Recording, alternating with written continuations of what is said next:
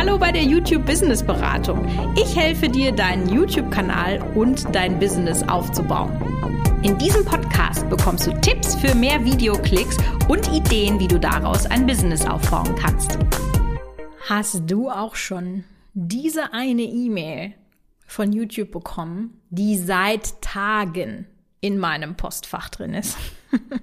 Und gefühlt habe ich ungefähr 20 Kanäle, denn ich habe diese E-Mail schon mehr als 20 Mal bekommen. Ich weiß nicht, warum das so ist, aber was in dieser E-Mail drin steht, das hat auf jeden Fall richtig, richtig Explosionspotenzial. Und ehrlich gesagt finde ich es auch ein bisschen ein, ja, so ein Bitch-Move von YouTube. Und das zeigt mal wieder, wie zweischneidig diese Geschichte ist, wenn man sich äh, ja von Plattformen abhängig macht. Aber was genau ist passiert? Was ist das für eine E-Mail? Und vor allem, was bedeutet diese E-Mail für dich? Das werden wir in dieser Folge der YouTube Business Beratung besprechen. Worum geht's? Ich bin mir ziemlich sicher, wenn du einen YouTube-Kanal hast, dann hast du diese E-Mail schon bekommen.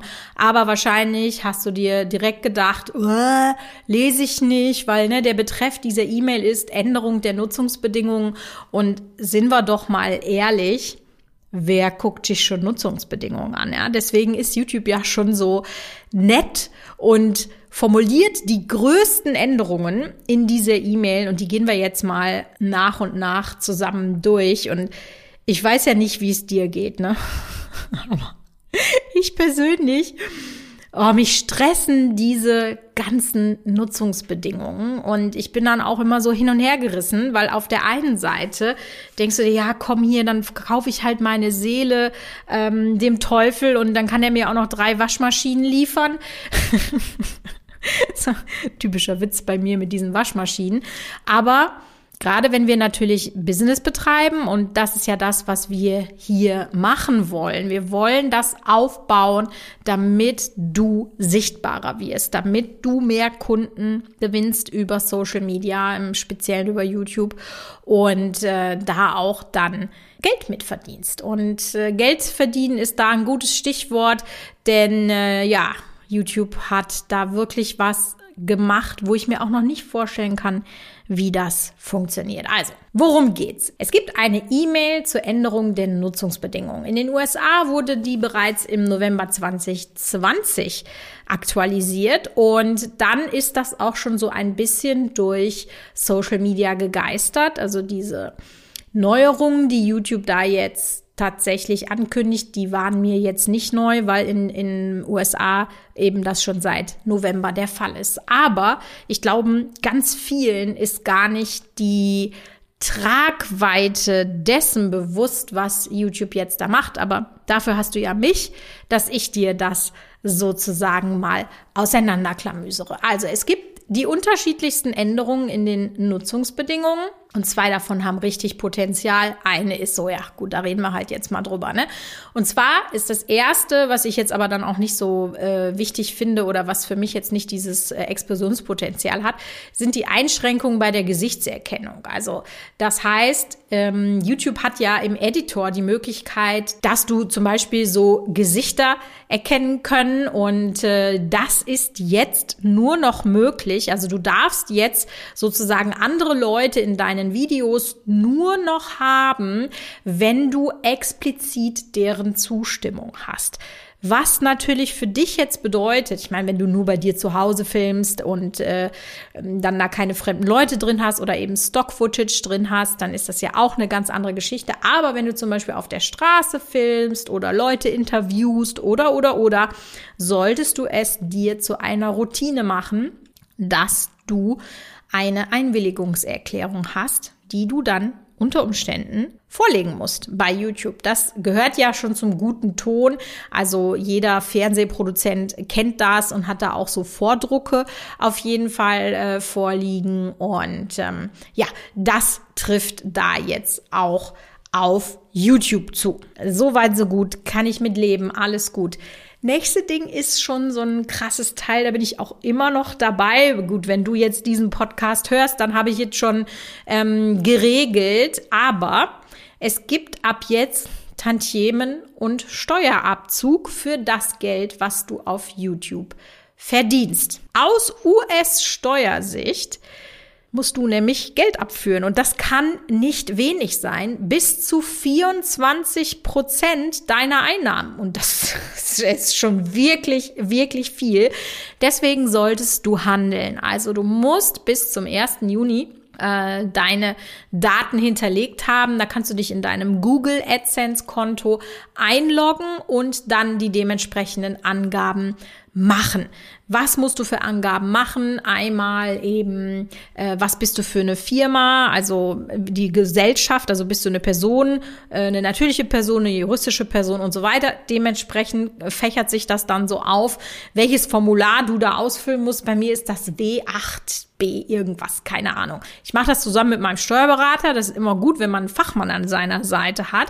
Und ähm, da ist es dann so, dass es ein ähm, Abkommen gibt mit Deutschland und den USA und dann muss ich da keine 24 Prozent äh, Steuern drauf zahlen. Aber wenn du das eben nicht gemacht hast, dann wird das äh, von YouTube automatisch einbehalten. Das, wenn du das bisher nicht gemacht hast, ja gut, dann hast du jetzt einen Monat Geld verschenkt, sofern du eben äh, monetarisiert bist. Aber ne, zum Beispiel, um dir mal da so einen Einblick zu geben, mit meinem Brotkanal ähm, verdiene ich im Moment so circa 1000 Euro. Ja, das wären 250 Euro äh, verschenkt. Ja, das will ja tatsächlich kein Mensch. Aber jetzt kommen wir halt zur wirklich wahren Bombe und vielen ist, glaube ich, nicht klar, was das heißt, weil es einfach ja so viele Ebenen gibt, auf denen man das betrachten kann. YouTube nimmt sich jetzt das Recht der Monetarisierung vor. Also explizit schreibt YouTube, YouTube ist berechtigt, alle Inhalte auf der Plattform zu monetarisieren und Anzeigen in Videos von Kanälen einzublenden, die nicht am YouTube Partnerprogramm teilnehmen kriege ich ja schon Puls, ne? Warum kriege ich jetzt Puls?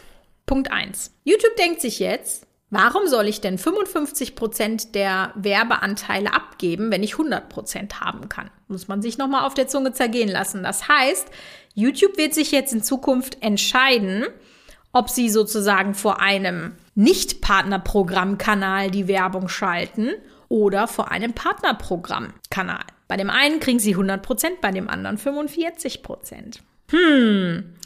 Und da ja nicht von heute auf morgen die Menge an Werbung gleich wird, fällt ja für jede Werbung, die bei einem Nicht-Partner-Kanal gezeigt wird, bei einem potenziellen Partnerkanal eine Werbung weg. Das heißt, die Leute, die jetzt schon verpartnert sind, verdienen weniger. Punkt eins. Ah, ich meine, wenn das natürlich alles gleich bleibt und sie dann einfach sagen, ja gut, das alles on top geht jetzt dahin, aber ich meine, machen wir uns nichts vor. In welcher rosaroten Welt leben wir denn? Also klar, wir leben hier absolut im Kapitalismus und das hier ist eine Form des Kapitalismus. Jeder ist sich selbst der Nächste. Was, ja, ich fühle das schon, ne? Also so zu gewissen Bedingungen. Also es ist jetzt nicht so, dass ich sage, wow, ich muss jetzt unbedingt geimpft werden, geht mal alle weg da. Also da sehe ich schon, dass man da auch äh, Rücksicht nimmt und so. Aber so vom Grundsatz fühle ich schon, dass man sich erstmal um sich selber kümmert und auch selber seine Möglichkeiten in die Hand nehmen muss. Und das ist ja auch mit ein Grund, warum ich sage, hey, ich möchte euch gerne helfen oder ich möchte dir gerne helfen, deinen Kanal vernünftig aufzustellen, damit du Erfolg hast. Also das, das ist schon in mir drin. Aber was auch für mich ganz wichtig ist, und ich weiß gar nicht, ob ich da schon mal drüber gesprochen habe. Ich bin ein extremer Mensch, was das Thema Fairness angeht. Also so unfair oder unfaire Moves oder, oder so ja, wie soll ich, ich weiß gar nicht, wie ich das beschreiben soll. Also wenn das ungerecht wird, ist, wenn mir zum Beispiel jemand vorwirft, ich würde lügen und ich, ich lüge nicht, ne? So mein Mann, der nutzt das immer ganz oft so als Trigger, ne? Wenn er sagt, das stimmt doch gar nicht oder da hast du das und das gemacht und dann weiß der schon genau, dass der mich da kriegen kann, ne? Dann sage ich, nein, das stimmt nicht und dann merke ich schon, wie er so lacht, ne?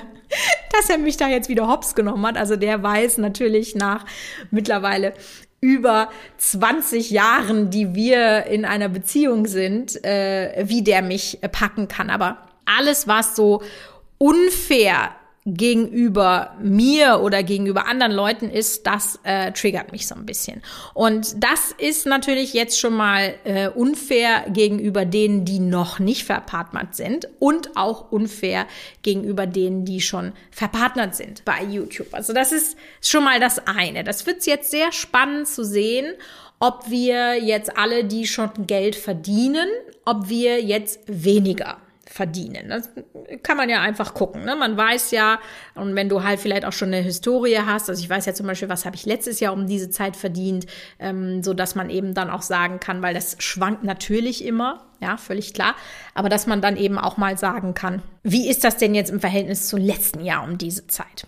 So, das, das kann man ja ganz klar sehen. Also das wird tatsächlich sehr, sehr spannend. Aber, und ich glaube, das ist den meisten Unternehmern noch gar nicht so klar.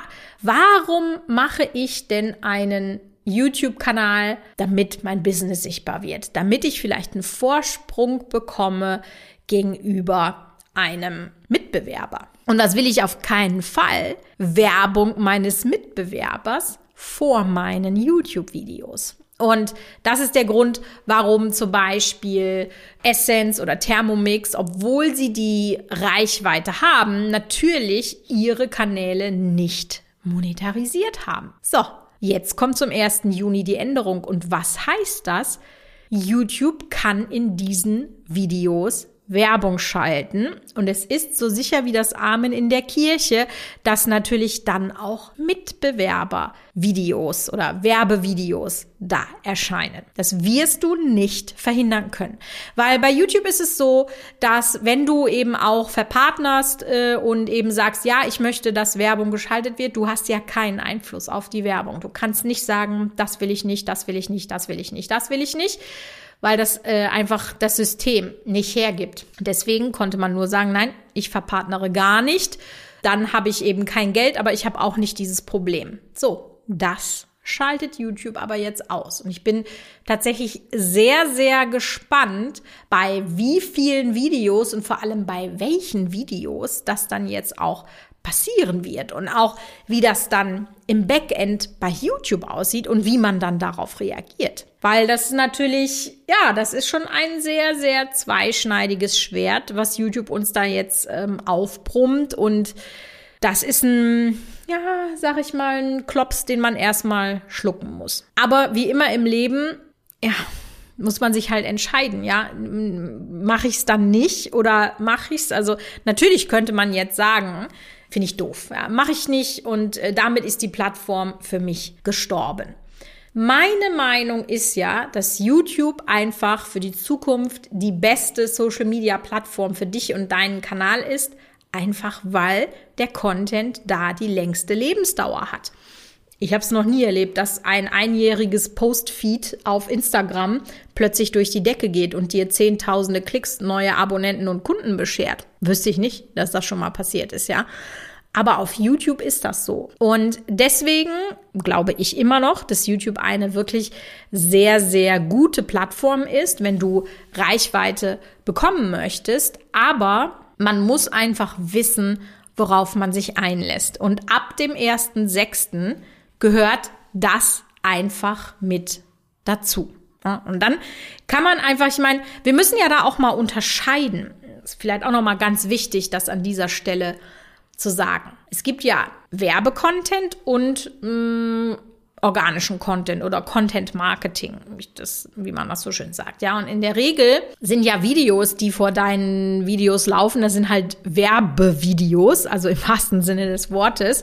Und damit den Kunden dann abzuholen, das ist natürlich deutlich schwieriger. Also wenn du eben sagst, ich habe immer noch, äh, ich mache immer noch Content Marketing und ich möchte über meinen Mehrwert dann performen und darüber dann einen Umsatz machen, dann ist das immer noch gerechtfertigt. Aber eben ab sofort unter anderen Bedingungen. Diejenigen, die letztendlich am wenigsten betroffen sind, ähm, sind dann eben die, die jetzt schon monetarisiert sind und die sozusagen Creator sind, in Anführungszeichen. Aber eben, was ich gerade schon sagte, da muss man mal gucken, wird das jetzt weniger, damit YouTube sich einfach mehr einsteckt. Also das wird da tatsächlich sehr, sehr interessant zu sehen sein, wie sich das verändert. Also ich hoffe, ich konnte dir da jetzt ein bisschen den Nebel lichten in dieser ganzen Geschichte und was es sonst noch so für Neuerungen äh, in den Nutzungsbedingungsänderungen gab. Und äh, ja, dann hören wir uns bei einer neuen Folge der YouTube Business Beratung nächste Woche.